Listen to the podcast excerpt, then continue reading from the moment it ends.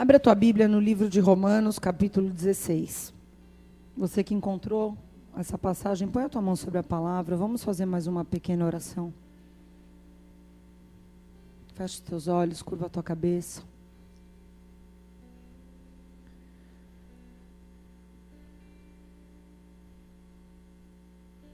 Pai amado e querido, eu quero te pedir, Senhor,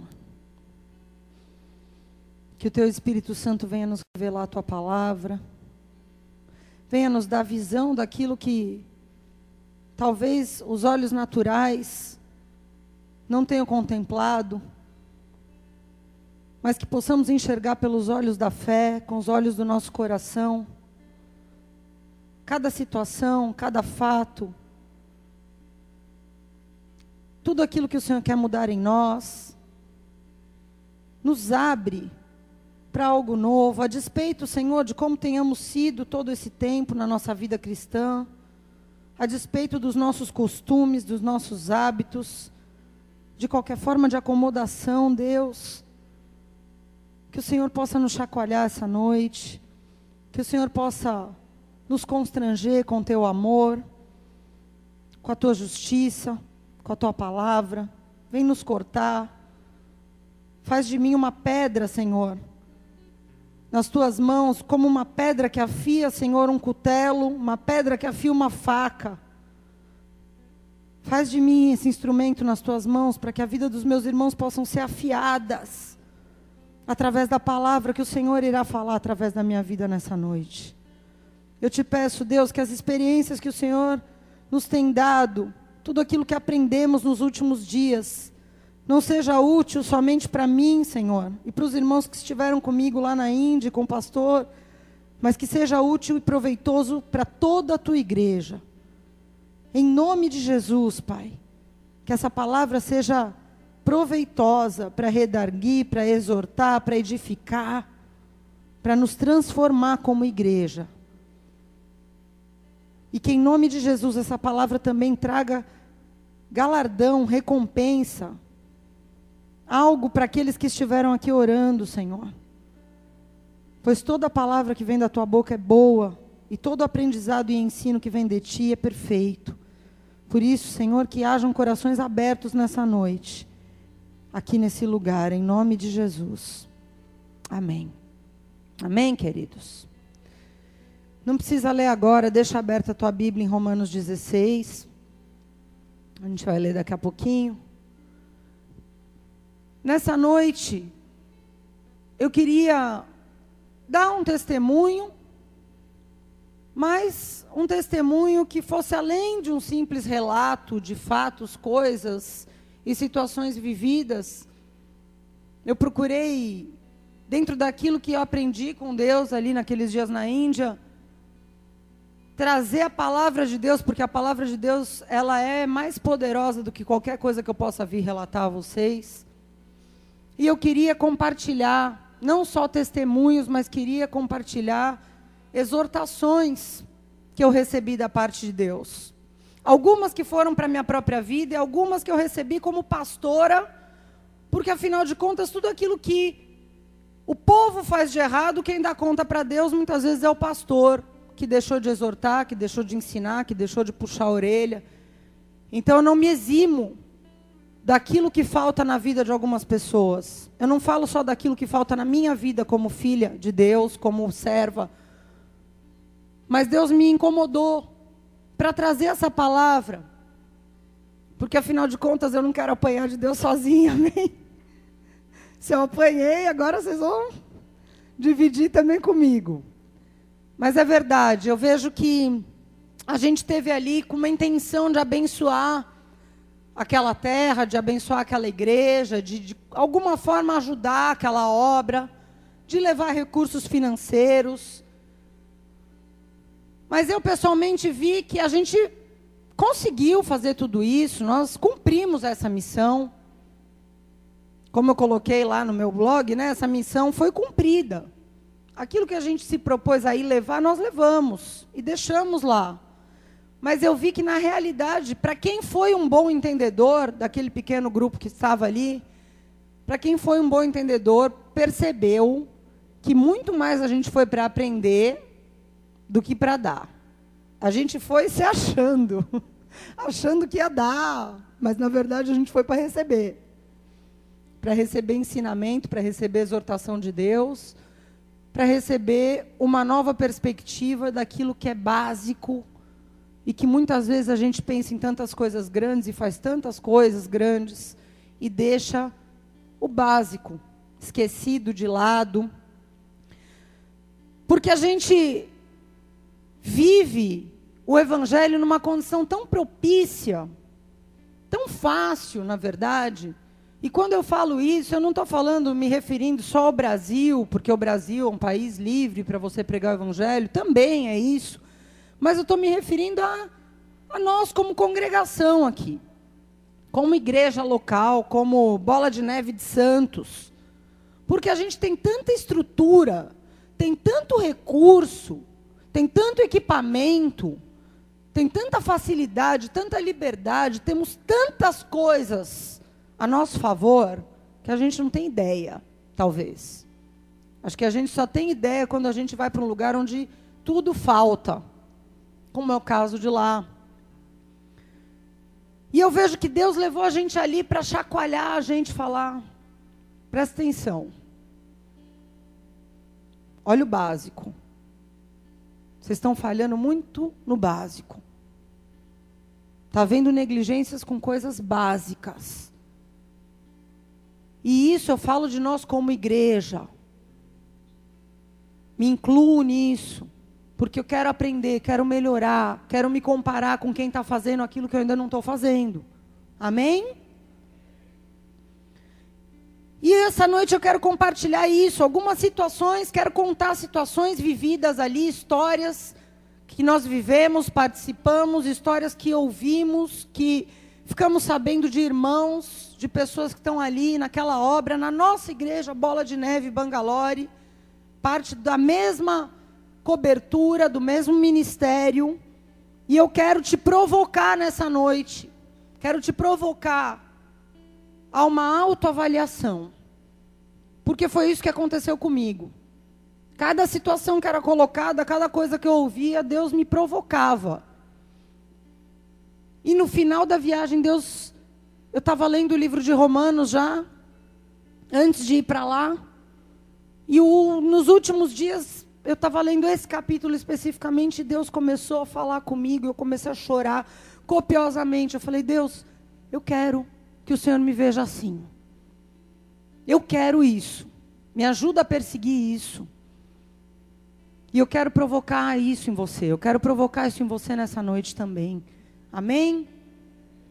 Nós vamos ler do verso 1 ao verso 16. Depois você deixa a sua Bíblia aberta, que a gente vai voltar nesse texto algumas vezes. Diz assim: apóstolo Paulo. Recomendo-vos, pois, Febe, nossa irmã, a que serve na igreja que está em Sencreia, para que a recebais no Senhor, como convém aos santos, e a ajudeis em qualquer coisa que de vós necessitar, porque ela tem hospedado a muitos, como também a mim mesmo. Saudai a Priscila e a Áquila, meus cooperadores em Cristo Jesus, os quais pela minha vida expuseram as suas cabeças. O que não só eu lhes agradeço, mas todas as igrejas dos gentios também. Saudai a igreja que está em sua casa. Saudai a Epêneto, meu amado, que é as primícias da Acaia em Cristo. Saudai a Maria, que muito trabalhou por nós. Saudai a Andrônico e a Júnias, meus parentes e meus companheiros na prisão, os quais se distinguiram entre os apóstolos e que já estavam em Cristo antes de mim. Saudai a Amplias, meu amado no Senhor. Saudai a Urbano, nosso cooperador em Cristo, e a Estaques, meu amado. Saudai a Apeles, aprovado em Cristo. Saudai aos da família de Aristóbulo, saudai a Herodião, meu parente. Saudai aos da família de Narciso, os que estão no Senhor. Saudai a Trifena e a Trifosa, as quais trabalharam no Senhor. Saudai a amada Pérside, a qual muito trabalhou no Senhor. Saudai a Rufo, eleito no Senhor, e a sua mãe, que é como minha mãe. Saudai a Assíncrito, a Flegonte, a Hermes, a Pátrobas, a Hermas e aos irmãos que estão com eles. Saudai a Filólogo e a Júlia, a Nereu e a sua irmã, e a Olimpas, e a todos os santos que com eles estão. Saudai-vos uns aos outros com santo ósculo. As igrejas de Cristo vos saúdam. Até aí. Queridos, nesse trecho, Paulo está fazendo no final da sua carta aos Romanos, ele escreve uma longa carta e no final dessa carta, ele faz uma menção especial a alguns irmãos e a algumas irmãs que estão em Roma.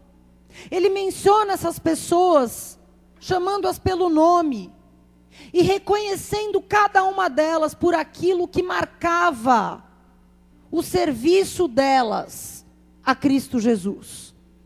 Ele ressalta qualidades na vida dessas pessoas quando ele as descreve, quando ele as saúda. Eu vejo aqui Deus usando o apóstolo Paulo para dizer para essas pessoas nessa carta: olha, a sua disposição em servir a Deus desta maneira que Paulo está falando é louvável. Eu reconheço vocês. Deus está falando isso através da boca do apóstolo. Para mim é isso que eu consigo ver aqui.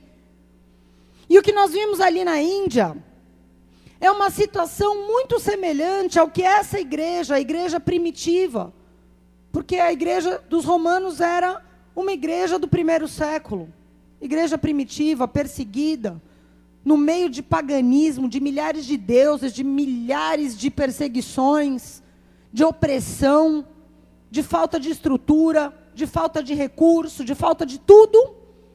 E eu vi uma, uma situação semelhante ali naquele lugar.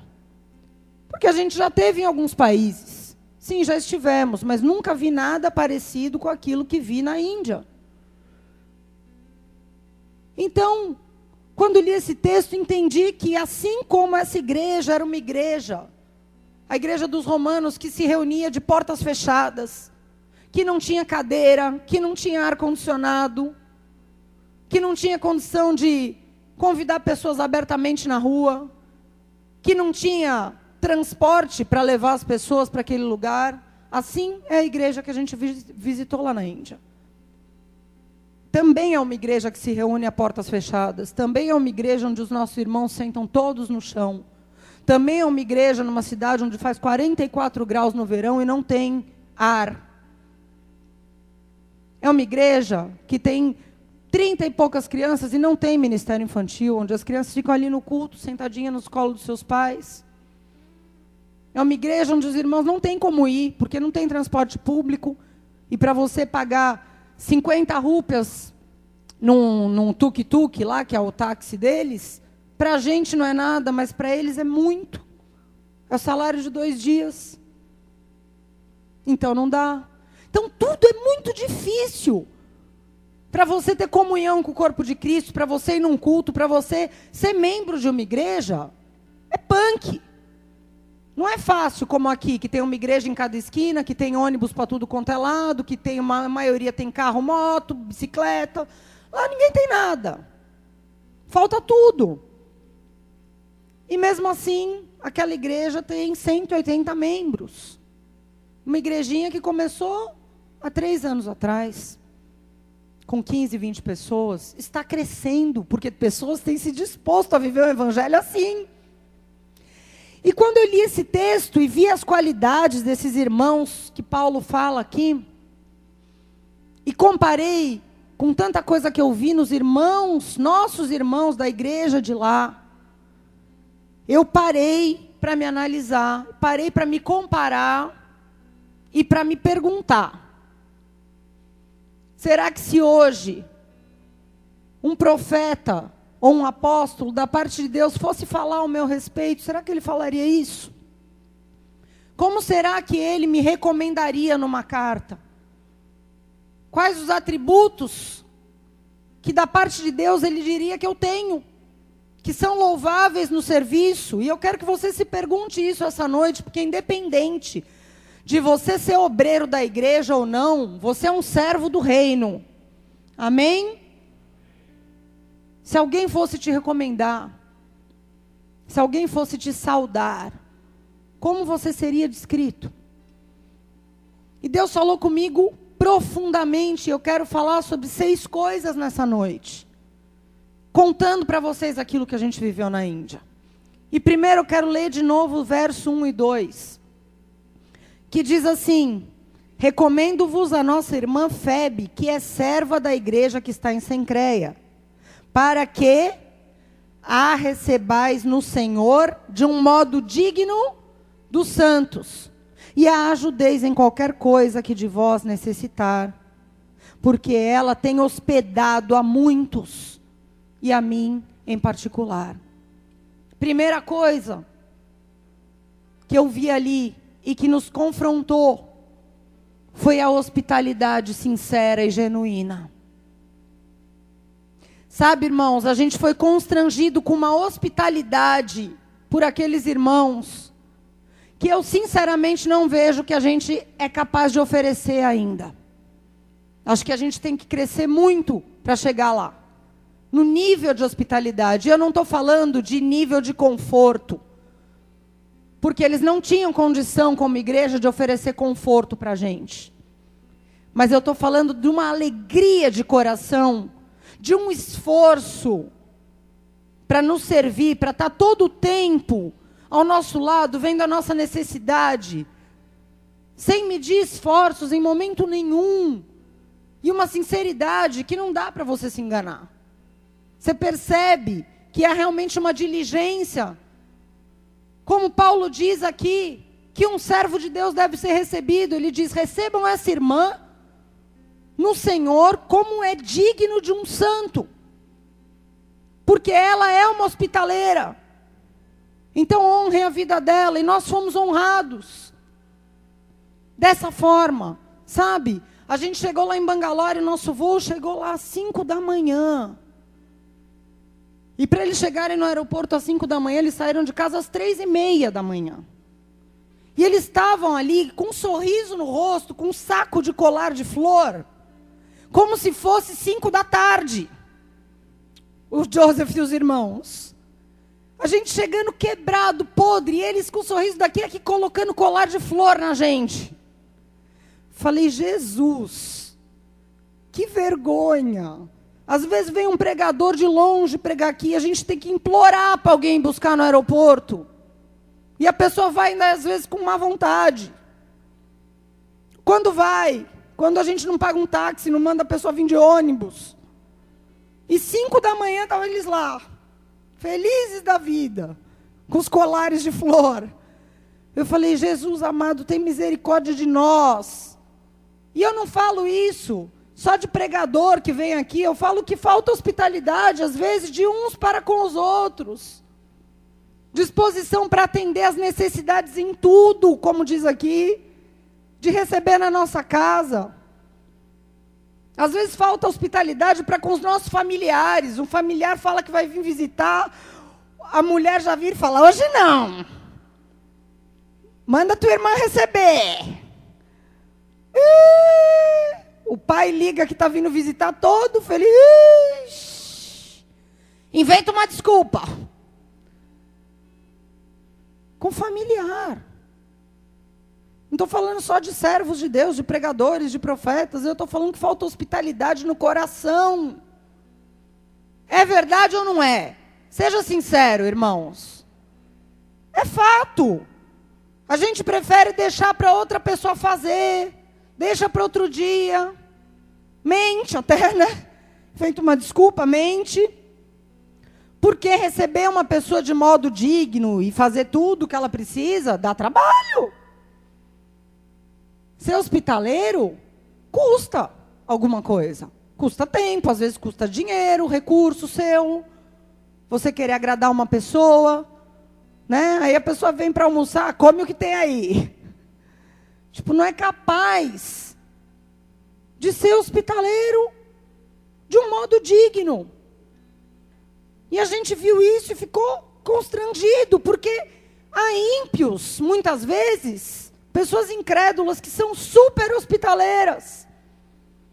Eu conheço pessoas que não têm Jesus e que fazem questão de que você venha na casa, fazem questão de arrumar um almoço, fazem questão que você se hospede. E eu conheço poucos cristãos assim. É uma dificuldade. Eu fico até meio assim. Às vezes a gente vai pregar em outras igrejas do Brasil, aí os irmãos ficam super empolgados, falam: ah, a gente vai fazer um ônibus e vai para lá. Pode ficar na casa dos irmãos? Eu falo: ixi, difícil, hein? Difícil. Por quê? Porque, cara, podia botar qualquer pessoa em qualquer lugar. O irmão não quer luxo, não quer conforto, ele quer só ser hospedado. Mas na minha casa não cabe. Ah, na minha não dá, porque não sei o quê, porque ah, depois vai sujar, depois vai me dar despesa. De... É assim. Infelizmente, falta de hospitalidade, sabe? E a Bíblia diz lá em 1 Pedro 4, 9 10: Sejam hospitaleiros uns para com os outros, sem murmuração, servindo uns aos outros. É uma ordem. A hospitalidade é uma ordem, não é uma opção. Mas a gente faz como se fosse uma opção. E aí eu percebi que a hospitalidade tem a ver com liberalidade. E essa é a segunda coisa que eu aprendi ali naquele lugar, com aqueles irmãos. Lá em Lucas 17, de 7 a 10, você não precisa abrir. Vou ler aqui. Qual de vós, tendo um servo a lavrar ou apacentar o gado, dirá para ele quando ele voltar do campo: Vem comer. Por acaso não lhe dirá antes: Prepara a minha ceia, me serve, e depois que eu tiver comido e bebido, tu comerás e beberás. Porventura, agradecerá ao servo porque ele fez o que foi mandado? Assim também vós, quando fizerdes tudo o que for mandado, dizeis: Somos servos inúteis, porque fizemos somente o que devíamos fazer. Sabe o que é ser liberal? Ser liberal é fazer mais do que é pedido. É fazer mais do que aquilo que é esperado. É surpreender a Deus. E é surpreender as pessoas com a sua disposição de servir. É caminhar a segunda milha, quando te pediram para caminhar uma. É quando te pedirem a capa, você dá também a túnica. É estar disposto a fazer mais do que aquilo que é pedido. Porque a Bíblia diz que se nós fazemos, a Bíblia diz, não sou eu que estou dizendo, que se nós fazemos somente aquilo que é pedido, nós somos servos inúteis. Hum? Muitas vezes a gente faz mal e mal aquilo que é pedido e ainda acha que é um mártir do evangelho, né? porque cumpriu uma escala, porque foi fazer não sei o que, não sei, já se acha que fez muito. E eu falo para vocês como eu fico triste quando a gente tem que uma, precisa de alguém para uma tarefa que é árdua. E a gente começa a relacionar nomes. Eu e o pastor, eu falo, com esse não dá para contar, porque ele só faz o que é pedido. Essa aqui, se for além daquilo que é combinado, ela vai fechar a cara e vai melindrar. É fato. Porque tem pessoas que não estão dispostas a fazer nada mais além daquilo que é pedido. É fato. Mas a Bíblia diz que isso é ser inútil como servo. Deus quer pessoas que têm uma disposição de ir além, de fazer mais, de romper com aquilo que é mandado. Porque a gente não é empregado. A gente está servindo voluntariamente a Deus. Amém? A gente não está servindo para ganhar um salário no fim do mês. A gente está servindo porque a gente ama, porque a gente foi resgatado. Porque a gente tem uma dívida de amor para com Deus. É isso que acontece. Aí, antes da gente ir, um pouco antes, eu fiquei planejando mais ou menos qual seria a nossa programação lá. E eu mandei um e-mail para o pastor Joseph e falei, pastor, faz o seguinte: como eu sei que os irmãos lá têm essa dificuldade de transporte, de locomoção, não vai dar para a gente fazer nada muito fora. Então, por que, que a gente não faz assim? Já que o culto é de manhã, a gente podia fazer um almoço depois do culto, e daí a gente tinha uma comunhão, uma confraternização com os irmãos daí, para a gente poder passar o dia junto tal. E já estava pensando que a gente ia organizar, comprar as coisas, tudo direitinho, para a gente ter esse tempo com, irmão, com os irmãos. Aí ele falou: tudo bem, pastora, pode deixar que eu vou organizar. Chegamos lá, o culto começa cedo, né? Começa às 10 da manhã o culto, os irmãos já chegam antes. Culto acabou uma e pouquinha, se eu não me engano, da tarde. Então agora vamos almoçar.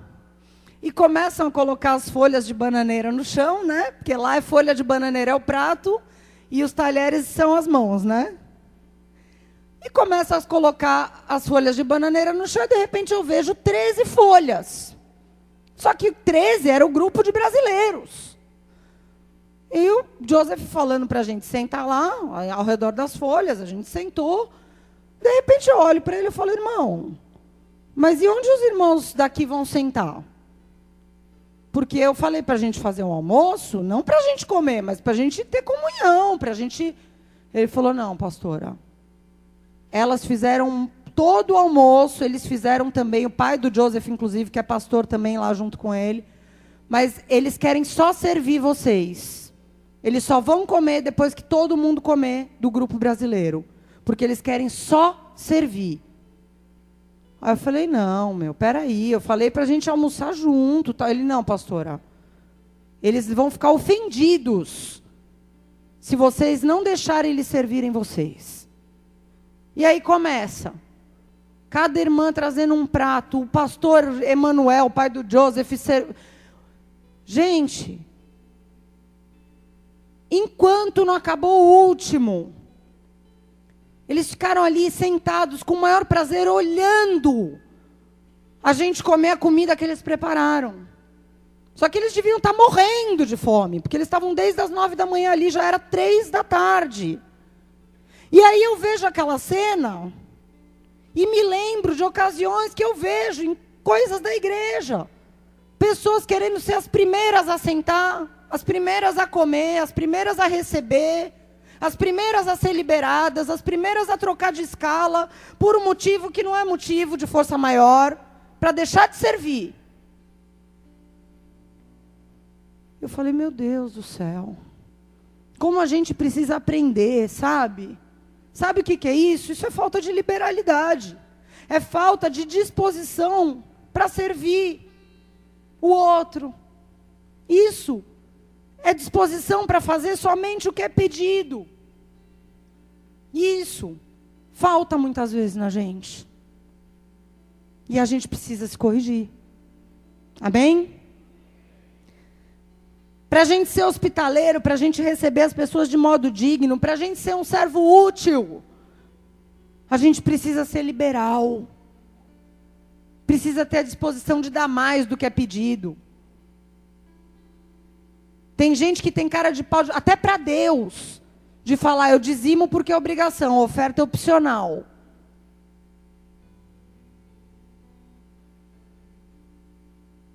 E se dízimo também não fosse obrigação, é óbvio que você não ia dar. E oferta também não é opcional, porque a Bíblia diz que nós roubamos a Deus nos dízimos e nas ofertas. Mas você interpreta do jeito que você quer, porque você não é liberal. Porque se você fosse liberal, você falava, Deus, se você quiser 90% eu viver com 10, eu vou crer na tua fidelidade. Mas a gente não é liberal, a gente quer fazer aquilo cravadinho que é pedido. Um milímetro a mais a gente chia. Não é verdade? É verdade ou não é? Vamos ser sinceros aqui. Senão Deus não vai mudar a gente, amém? E liberalidade tem a ver com honra. Hum, isso aí foi punk. Nossa, essa foi, acho que a paulada mor. 1 Pedro 2,17 diz o seguinte: honrai a todos, amai aos irmãos, temei a Deus. Sabe o que, que eu vejo muitas vezes entre nós? Uma honra seletiva. Sabe como é que é isso? Eu honro algumas pessoas que eu acho que devem ser honradas, mas não todo mundo. Eu honro, mas fazendo acepção de pessoas. Isso é fato, e eu vou te mostrar isso. E a Bíblia diz: honrai a todos. E quando diz todos, é literal, todos. Isso quer dizer o quê? Que a honra que eu dou para as pessoas tem que ser independente do que aquela pessoa faz para mim, independente do título que aquela pessoa carrega. Tem que ser simplesmente por amar o irmão. Porque ele diz: honrai a todos, amai os irmãos. E eu vejo que nós aprendemos isso ali também. E nós aprendemos de uma forma que a gente não sabia o que a gente fazia. Porque no primeiro dia, no primeiro momento, antes da gente ter feito nada, antes da gente ter pregado, antes da gente ter dado os videogames, antes da gente ter feito qualquer coisa, sabe qual foi a primeira coisa que os irmãos da igreja, onde falta tudo, e principalmente falta dinheiro, sabe o que, que eles fizeram? deram uma oferta individual. Três envelopinhos para cada pessoa do grupo. E a gente falou: o que, que a gente faz, meu? A gente sabe que esses irmãos não têm nada, mas a gente. O que, que a gente faz? Presta atenção, não foi uma oferta para mim e para o pastor, foi uma oferta para cada um. E tem irmãos que estavam ali que não são nem obreiros ainda na igreja, mas igualmente honraram a todos. Não pelo título, não por aquilo que iria fazer, ou porque também não, tinha, não tínhamos feito nada, porque foi nas primeiras horas do dia que a gente chegou. Só para dizer, queremos honrar vocês pelo amor que vocês têm por nós. É a nossa forma de dar amor a vocês também, lançando uma semente na vida de vocês, ainda que pequena. Honraram a todos. E sabe o que, que eu vejo? Muitos têm facilidade para honrar o pastor, mas não tem facilidade para honrar um atalaia. Não tem facilidade para honrar o seu líder de célula, não tem facilidade para honrar um diácono. Porque o diácono fala uma coisa e a pessoa dá com os ombros, o líder de célula dá um conselho, a pessoa ignora. Aí o pastor vem e fala a mesma coisa, a pessoa, oh, vou honrar.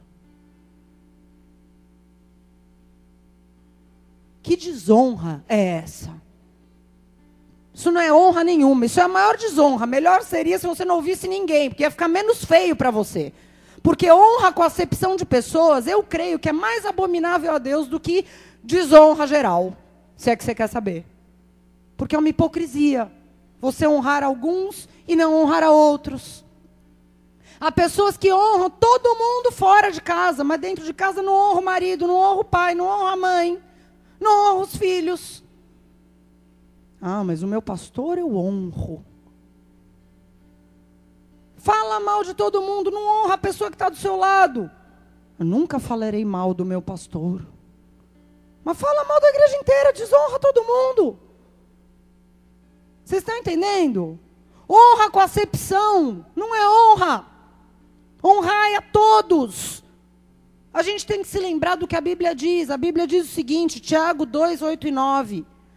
Todavia, se estáis cumprindo a lei real, a lei real, não a lei que você acha. A lei real, segundo a Escritura. Amarás o teu próximo como a ti mesmo. Fazeis bem. Mas se fazeis acepção de pessoas, cometeis pecado. Se você está fazendo acepção de pessoas, você está em pecado. Se você está honrando mais a um em detrimento de outro, você está em pecado. E eu estou aqui para te avisar, não para te acusar, para te acordar. Não adianta você honrar a um e não honrar ao outro. Porque a honra com acepção é pecado. Vocês estão entendendo, irmãos? E a gente tomou isso na cara ali. E eu dou glória a Deus porque muitas vezes nós temos errado nisso, honrando títulos de pessoas, honrando os feitos das pessoas. A gente vive numa sociedade de honra ao mérito, né? Tem aquela medalha de honra ao mérito. Quem merece será honrado. Honra ao mérito. A gente faz isso. Honra o título, honra o mérito. Não honra porque ama. Não honra porque é uma vida. Não honra porque ela tem valor para Deus. Hum? É verdade ou não? E a gente, até no meio secular, teve que engolir isso. Havia um, um amigo entre nós, no grupo, que é vereador aqui na cidade, e ele queria ir até a prefeita da cidade de Bangalore. E a princípio eu achei que seria um pouco difícil, porque eu falei, gente, é uma cidade com 6 milhões de habitantes. É a mesma coisa do que você chegar em São Paulo, aparecer na prefeitura e falar: Oi, eu quero falar com o Kassab. Tipo, meio impossível. Quer dizer, é meio não, é totalmente impossível. Né? Você nunca vai conseguir falar com o Kassab. Nunca. E lá eu achei que não seria diferente. Acho que todos acharam, até o próprio Joseph achou. Mas como você estava aqui orando, eis que o esperado não aconteceu, porque o esperado era que a prefeita, que a gente não conseguisse nem o telefone do porteiro da prefeita. Esse era o esperado. Mas conseguimos alguns telefones e, e alguns contatos, enfim. O inesperado aconteceu. A prefeita disse: venham amanhã às três horas. Mas a gente achou o quê? Ah, vai ser aquela visita de médico, né? Tipo, ela vai pegar a gente na porta, o que, que você quer e tchau. Mas mesmo assim, demos glória a Deus. Falou, não, isso já é muito. Né? Que uma prefeita de uma cidade mega de, dessa, se ela der cinco minutos, né? Ele falou, já está de bom grado, eu só quero dar um livro da cidade de Santos, tal. Não, não vou me alongar. E eu fui acompanhá-lo para poder traduzi-lo. E alguns irmãos e irmãs foram com a gente também. E os irmãozinhos da igreja da Índia vibrando. Que eles falaram: Meu, a gente vai entrar na prefeitura. Como isso? Como vocês conseguiram isso? Eu falei: Meu, não sei, tem muita intercessão lá no Brasil. Só pode ser. Né? E aí chegamos lá, crendo que ia ser aquela coisa jogo rápido, de repente nos botam num plenário lá, onde ela se reunia com os chefes de gabinete, com os conselheiros dela, e nós sentamos lá, e, o, o, nosso amigo vereador olhou para minha cara e falou: Meu, nem ele estava acreditando, a gente está sentado aqui na mesa redonda. De repente entra a prefeita, né? E nos cumprimenta e senta. E veio o tradutor da prefeita, porque a prefeita não falava inglês. Então foi um negócio assim, eu me senti na Torre de Babel, né? Porque o brasileiro falava para mim, eu falava para o conselheiro, o conselheiro falava para a prefeita. Falei, espero que não seja um telefone sem fio, que a mulher não escurrasse a gente daqui, porque eu não sei o que o cara está falando. Enfim, falamos tudo que tínhamos que falar. E aí acabou o assunto. Eu falei para o conselheiro, muito obrigado. Era isso que nós queríamos dizer. Estamos muito, muito gratos por termos sido atendidos. E ele pega e fala assim: e para onde a gente vai agora? O que, que a gente faz? De repente, eis que entram dois buquês enormes de flores na sala. Um para mim e um para o nosso amigo vereador. E ele olha para mim, olha para ele e fala: Meu Deus! Aí a prefeita entrega, e daqui a pouco vem um presente para mim, depois da flor. E um livro para ele. Aí eu falei: Não, acho que agora acabou, né? Que nada. Daqui a pouco entra, vai, começa a entrar vários servos dela lá, com um cafezinho e um lanche. Falei, meu Deus do céu, o que está acontecendo aqui? Tipo, a gente foi atendido como se a gente fosse. Aí a gente foi embora. Primeiro comentário que ele fez comigo, ele falou: Nossa, que show de honra. Como a gente não sabe nada de honra. Como a gente tem que aprender. Vocês estão entendendo? Tipo aqui, meu, nunca. Você vai ser escorraçado, ignorado, né? Você pode bater na porta do meu, quem é você?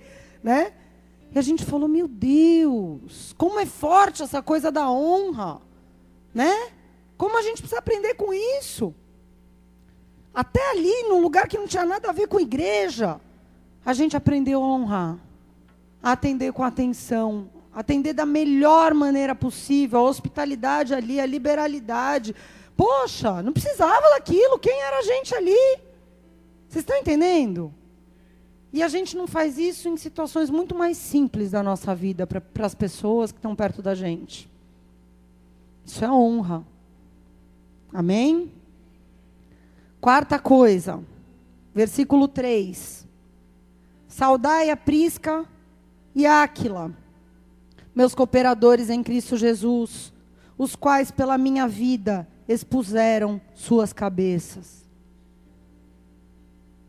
Sabe o que a gente viu ali também, aprendeu? Sobre a disposição de expor a sua cabeça, de arriscar situações por causa do Evangelho, de abrir mão da sua segurança física, financeira, para viver para Jesus. Vimos isso na prática. E às vezes eu vejo tanta tanta falta de disposição aqui no nosso meio de uma pessoa abrir mão de coisas tão bobas. De abrir mão de um cigarro, de abrir mão de um relacionamento, de abrir mão de falar mentira. Abrir mão de besteira. A pessoa reluta, não abre, não quer. E a gente viu lá eles abrindo mão de coisas que são tão importantes, mas por amor a Jesus.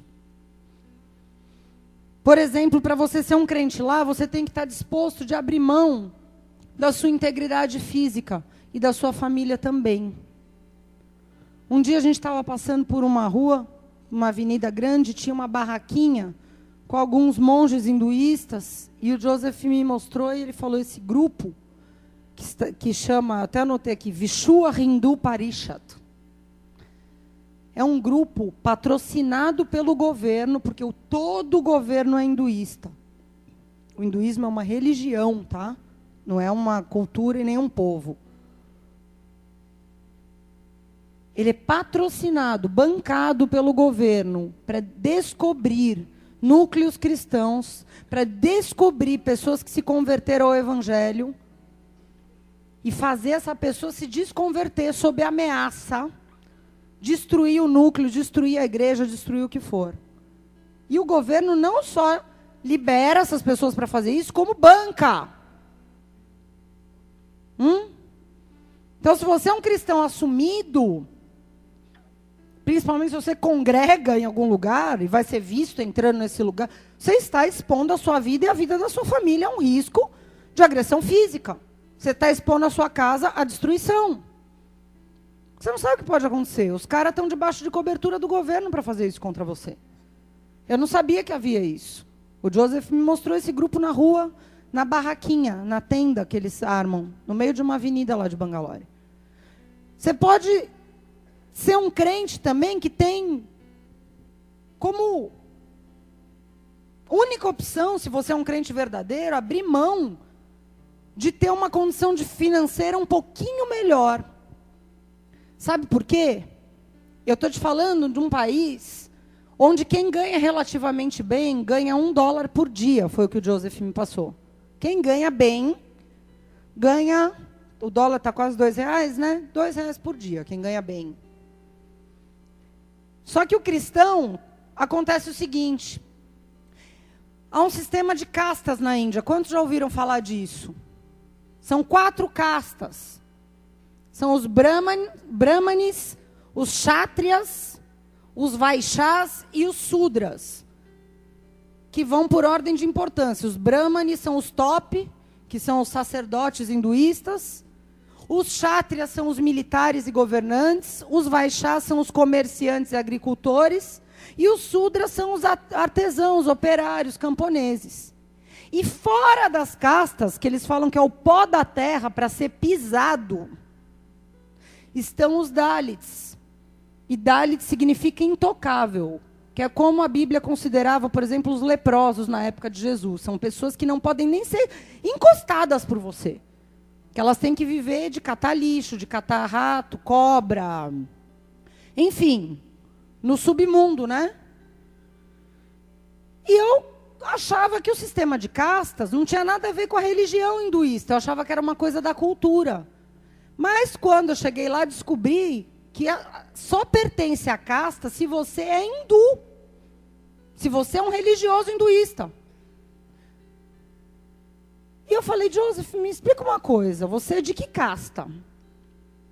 Aí ele falou, olha, eu era Kshatriya, que é a segunda melhor.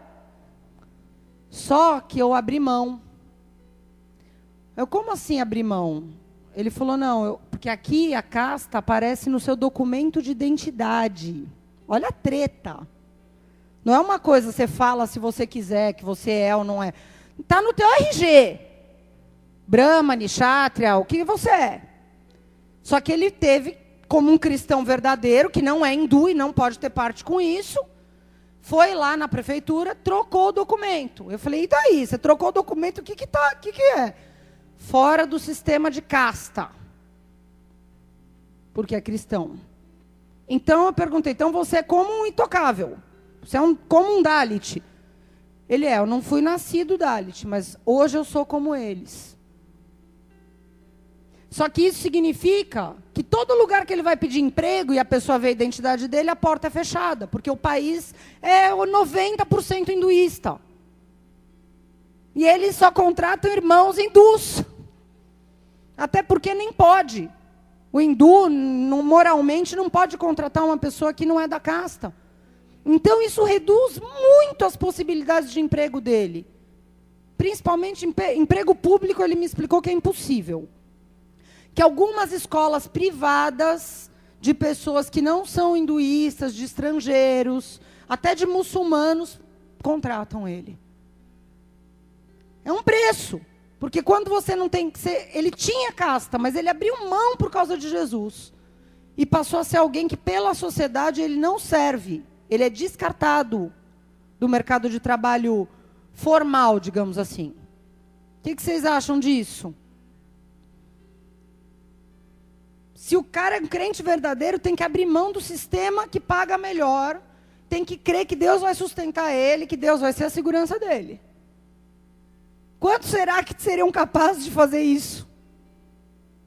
De renunciar a uma coisa nesse nível e viver com muito pouco, sabendo que poderia viver melhor, só para dizer: eu não tenho vínculo com isso, porque o meu jugo é o jugo de Cristo.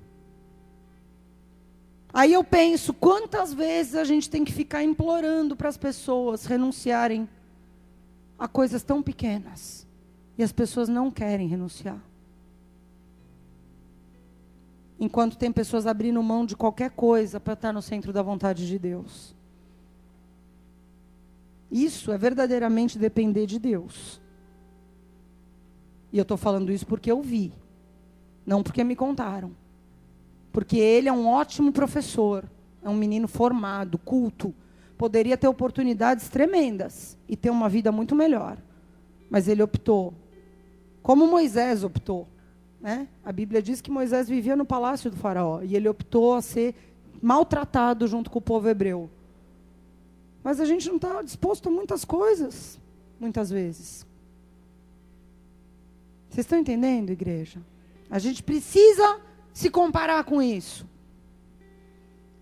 A quinta coisa que eu vi e aprendi ali foi aquilo que Tiago fala, a religião pura e imaculada sendo praticada. Tiago 1:27 diz assim: A religião pura e imaculada diante do nosso Deus e Pai é essa: visitar os órfãos e as viúvas nas suas aflições e guardar-se isento da corrupção do mundo. Para Deus, a religião pura e imaculada é isso aqui: visitar órfão, viúva e se guardar das coisas do mundo. Ponto. Acabou. Para Deus, nosso Pai, é isso aqui. E sabe que algum tempo, já antes mesmo de ir para a Índia, uma coisa me incomodava no meu coração e eu compartilhei com o pastor. O foco de ser igreja muito ligado às coisas que acontecem aqui dentro. Deus começou a me incomodar sobre isso, porque a verdadeira obra de Deus é lá fora. A verdadeira obra de Deus é lá fora. Tudo bem, essa reunião faz parte, é bênção, nos edifica, traz ensino, renova. É um momento de adorarmos juntos. É parte. Mas é a menor parte da coisa. Porque ele falou: sejam luz no mundo, não luz no templo. Sabe, uma coisa que o apóstolo Luiz Hermínio falou quando ele esteve aqui, uma, duas frases me marcaram. E uma foi a seguinte: quando ele falou dos desabrigados, dos órfãos, das enchentes lá de Itajaí, ele falou: o templo ficou fechado 17 dias, mas a igreja trabalhou como nunca. Fechamos as portas da igreja e fomos servir a cidade que estava devastada. Aquilo uf, me queimou. Porque a gente faz muita coisa aqui. E Deus vinha me incomodando com isso. E eu vi lá na Índia, sabe o que? Uma igreja pobre. Que conta moedinha para pagar as contas. Mas que tem vivido essa religião pura e imaculada que Tiago fala. Sabe por quê? Irmãos, o Joseph, até dez dias atrás, ele era solteiro. Você casado, já não é fácil você adotar uma criança. Ele solteiro, pegou sete meninos órfãos e colocou dentro da casa dele. Ele não montou um orfanato no subúrbio de Bangalore e jogou os meninos lá. Ele pôs dentro de casa. E eu te digo que os meninos são muito bem cuidados, porque o nariz escorre, ele está lá limpando. E educa, discipula, ensina, cuida, ministra. E os meninos são uma bênção. Você vê os meninos orando, os meninos cantando, você fala, meu Deus. Você vendo o que é a Índia, você fala, do que, que Deus livrou esses meninos? Glórias ao Cordeiro que esses meninos estão aqui dentro dessa casa. Que Deus deu uma família para esses meninos. Agora, a gente fala muito, mas pouca gente tem disposição em visitar os órfãos e as viúvas na sua aflição. Ontem, o Luiz, que é o líder do Ministério do Asilo, me mandou um e-mail falando de como tem sido. Sabe quantos? Nossa igreja tem cerca de 1.200 pessoas. Sabe quantos obreiros tem no ministério que cuida das viúvas dessa cidade? Três. Sabe quantos crentes adotaram crianças nos anos que a gente está com a igreja aqui? Eu conheço um casal. Quantos visitam orfanatos? Quantos? Quantos? Vocês estão entendendo? Falta isso. Porque tudo tem uma desculpa. Ah, mas adotar criança custa caro. Ah, na minha casa não tem espaço. Ah, mas vai que a criança vem com demônio. Deus me livre, já tenho tanto problema. Tudo é desculpa. E os gays estão adotando. Adotando, adotando, adotando, adotando. Mas para o crente é muito pesado. Porque se a nossa religião é egoísta e não pura e imaculada, como diz Tiago, é isso que acontece. Deus é minha testemunha que eu já voltei com o coração falando: meu, meu filho crescendo um pouquinho, esse que eu estou gerando, eu quero. Porque eu vi aqueles meninos, eu falei: meu, isso é muito tremendo. Você arrancar uma pessoa da rua, uma pessoa que foi largada à própria sorte, que foi parida e abandonada. Você dá uma família para essa criança, educar, ensinar ela a ser um filho de Deus, cara. Que, que é isso? Que poder de Deus é aquele na vida daqueles meninos?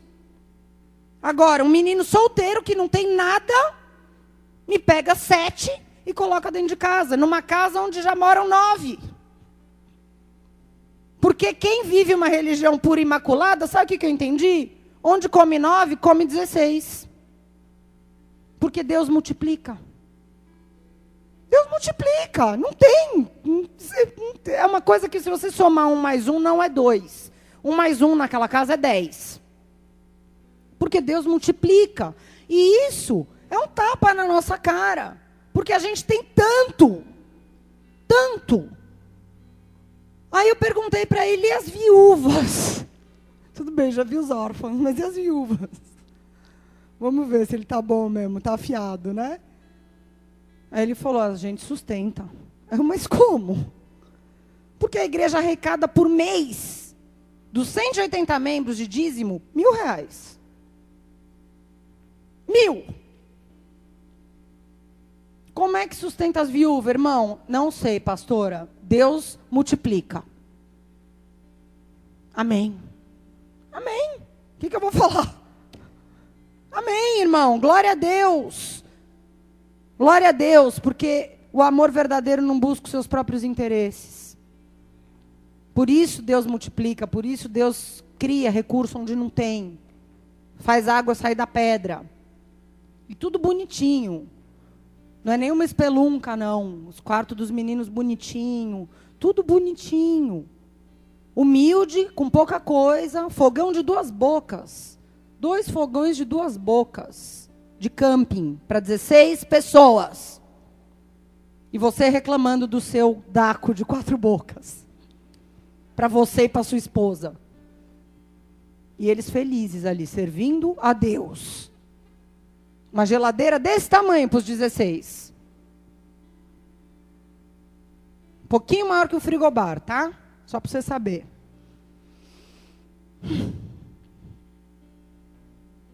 E a última coisa, versículo 10. Saudai a Apeles, aprovado em Cristo. Eu vi ali gente provada e aprovada em Cristo e eu cheguei a uma conclusão. Que 99% de nós não sabemos o que é prova. Porque a gente acha que as coisas mais idiotas são as maiores provas da nossa vida, motivo para a gente desanimar, não sair da cama e desviar. Abandonar o casamento, fazer loucuras. A gente não sabe o que é prova, irmãos. Se você quer saber, vai fazer um estágio de seis meses lá. Você aprende rapidinho. Prova verdadeira, eu vi lá. Vou contar para vocês. Porque a gente acha que uma decepção sentimental é a maior luta da nossa vida. Porque o chefe nos perseguiu. E é uma baita prova, uma tempestade. Porque esse mês o orçamento apertou e eu não tenho dinheiro, porque o vidro do vitrô do meu banheiro estourou. E eu não tenho dinheiro para consertar. É o fim da linha. Porque eu estou com uma enfermidade que há três dias a minha cabeça dói. Estou mal. Tudo é motivo de desespero e por tão pouco nós somos reprovados. Porque por essas e outras nós desanimamos, nós questionamos a Deus, nós esmorecemos no serviço a Deus, já não damos mais o melhor de nós. Tudo, tudo é motivo, tudo é luta. Sabe, eu vejo que muitos buscam ser abençoados por Jesus, muitos buscam ser usados por Cristo. Mas o que importa mesmo é isso aqui que Paulo fala, desse homem. O que importa é Deus olhar para mim e para você e dizer: você é aprovado em Cristo. Você pode não ser o mais abençoado, você pode não ser mais usado, mas se Deus olhar para você e falar: você é aprovado, aleluia. Eu quero ser aprovada. Se Deus não me usar mais, mas se Ele me aprovar, meu irmão, tá bom. Se Deus não me abençoar, mas se Ele olhar para mim e me aprovar, tá bom. Apeles, aprovado em Cristo. Que forte você ouvir isso a seu respeito, hein? Hã? Aprovado em Cristo. Para ser aprovado, você tem que ter sido provado. E esse homem aqui, a Bíblia diz. E eu conheci uma família aprovada em Cristo ali na igreja. Nós tínhamos um, alguns irmãos acompanhando a gente. Em vários momentos, o Joseph não podia estar com a gente o tempo inteiro. E um dos irmãos era um menino, eu não sei ao certo a idade dele, eu creio que ele deve ter uns 19 anos. Menino chamado Prachand. E ele o tempo todo com a gente ali, super feliz, super solícito, super bonzinho, menino, uma bênção.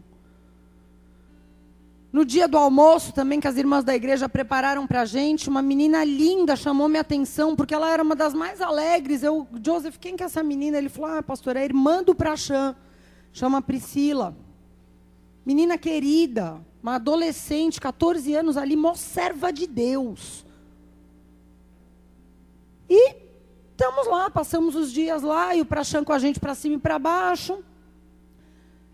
E num determinado dia, nós estávamos numa rua, que é uma rua assim, que é rua top, para fazer compra. A gente foi comprar lembrança para trazer para o pessoal. Entramos numa loja e automaticamente os vendedores todos ignoraram ele, porque eles olham, já vê pela roupa que a pessoa é humilde e não tem condição de nada. E eu falei com a Marcela, eu falei, Marcela, pode comprar o tênis que ele escolher para ele. Vamos abençoar esse menino, meu. Aí a Marcela pegou e falou em inglês bem alto, né? Pode escolher o que você quiser que eu vou pagar. Aí foi quatro vendedores em cima do menino. Aí ele, não, não, não, não posso aceitar. Ela falou, meu, escolhe qual o tênis do seu sonho, qual o tênis que você quer, que você sonharia. Aí ele mostrou um lá, todo tímido. Falei, meu, pode pagar, o, que ele, o tênis que ele escolher. Só que o menino ficou desesperado porque ele ganhou o tênis. E eu, cara, mas eu, eu, eu falei, meu Deus, mas por que, que ele está nesse estado? Né? Parece que ele ganhou tipo um milhão de dólares. Ele ficou muito feliz, mas muito, muito. E aí eu fui contei para o Joseph.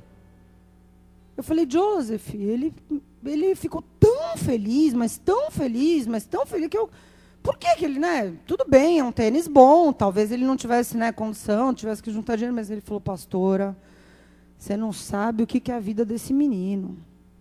Esse tênis, não é que ele ia juntar um ano de salário, tipo, nunca. E ele não tem nada. Porque ele não tem pai. E a mãe dele, que é viúva, eu que sustento lá na igreja. Só que é muito pouco para três. Aí eu falei, mas ele não tem pai por quê? Eu falei, ele falou, o pai dele se matou. Eu falei, sério, meu? Nossa, mas por quê? O que, que aconteceu? Ah, pastor, o pai dele se matou por causa de uma dívida de 300 dólares. 600 reais, meu. Aí eu falei, como que ele se matou? Ele se jogou na frente do trem. E o Prachã foi lá catar os pedaços. E a gente acha que passa por luta. Você imagina você recebendo um telefonema para você ir catar os pedaços do seu pai, que se matou por causa de 600 reais. E esse menino nunca se desviou. Nem a sua irmã, nem a sua mãe. Eles foram aprovados em Cristo. E a gente desanima por coisa tão besta. E a gente abandona Jesus por nada. Não vou orar porque estou desanimado. Não vou ler a Bíblia porque Jesus não atendeu o meu pedido. Estou triste, estou não sei o quê, e não vou não sei para onde, não vou mais andar com Deus, e vou sair com meus amigos do mundo. Meu Deus. Isso é prova. Amém? Isso é ser provado e eu vi um menino, uma menina e uma mãe que em nenhum momento deixaram Jesus no meio dessa desgraça, dessa miséria. Estavam lá os três servindo a Deus e com o sorriso daqui aqui, ó. Você não diz. Adolescentes e uma mãe a gente aprendeu muito mais, mas eu creio que isso é suficiente para que vocês possam saber um pouquinho do que a gente viveu ali e para que vocês também possam fazer uma avaliação como eu fiz. A gente precisa se avaliar. Porque a gente tem que ser recomendado por Deus. A gente se recomenda muito, sabe? Mas olha o que a Bíblia diz lá em 2 Coríntios 10, 18. Porque não é aprovado aquele que se recomenda a si mesmo, mas sim aquele a quem o Senhor recomenda. Como é que Deus te recomenda? Se Deus fosse te recomendar hoje, através da vida de um servo dele, como o apóstolo Paulo fez, como é que será que nós seríamos identificados? Será que nós seríamos encontrados como hospitaleiros, como pessoas liberais, como pessoas que honram a todos sem acepção, como pessoas que estão dispostas a abrir mão de qualquer coisa, a expor as nossas cabeças pelo Evangelho? como pessoas que estão dispostas a praticar uma religião pura e imaculada, cuidar de órfão, de viúva, como pessoas que estão dispostas a passar por provas verdadeiras para ser aprovados por Jesus, para ficar até o fim. Como será que nós seríamos recomendados? Eu queria que você guardasse seu coração nessa hora, que você pudesse fechar os seus olhos, que você pudesse curvar a tua cabeça. Porque da mesma forma que essa palavra cortou a minha vida, eu espero que ela possa cortar a tua. Eu não estou pregando aqui para vocês. Primeiro, Deus ministrou a minha vida. Não preparei essa palavra para pregar para os outros. Primeiro, eu recebi essa palavra. E eu quero que você possa, nessa noite, fechar os teus olhos e que possa encontrar sinceridade no teu coração. Que você possa se avaliar verdadeiramente. Independentemente daquilo que acontece com você, com as suas emoções, quando você se reúne com o povo de Deus, porque muitas vezes a gente na igreja, dentro das quatro paredes, a gente está bem. Quando a gente ouve uma palavra, a gente se emociona, a gente chora se descabela. Quando ouve uma música, um louvor que toca o nosso coração, a gente fica contrito. Mas e quando não acontece nada disso? E se não acontecer mais nada disso? E se Deus um dia te enviar para um lugar onde você não tem pregador bom, onde não tem música, onde não tem profecia, que, que vai acontecer com você? O que, que vai sobrar?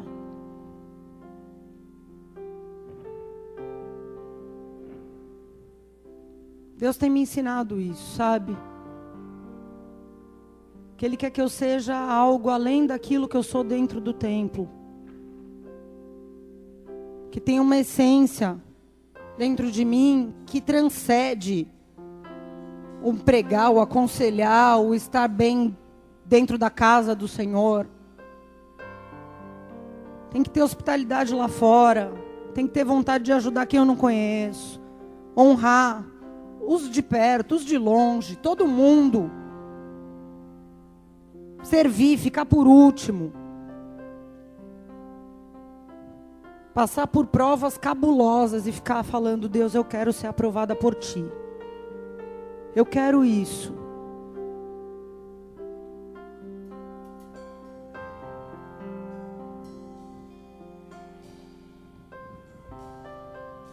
Senhor, visita-nos agora, Pai. Visita-nos agora, Deus. Somos teu povo, queremos queremos tocar o teu coração, Senhor. Nós não queremos frequentar cultos, Senhor, frequentar reuniões, ficar em si mesmado, Senhor, naquilo que acreditamos ser uma religião pura e verdadeira. Quebra o nosso egoísmo, Senhor. Quebra nossa falta de discernimento, nosso comodismo, nossa falta de liberalidade, Pai. Ore anda canta anda namasei. Ore bashende canta nimalai anda labassou. Shini manale balabasuri anda cai.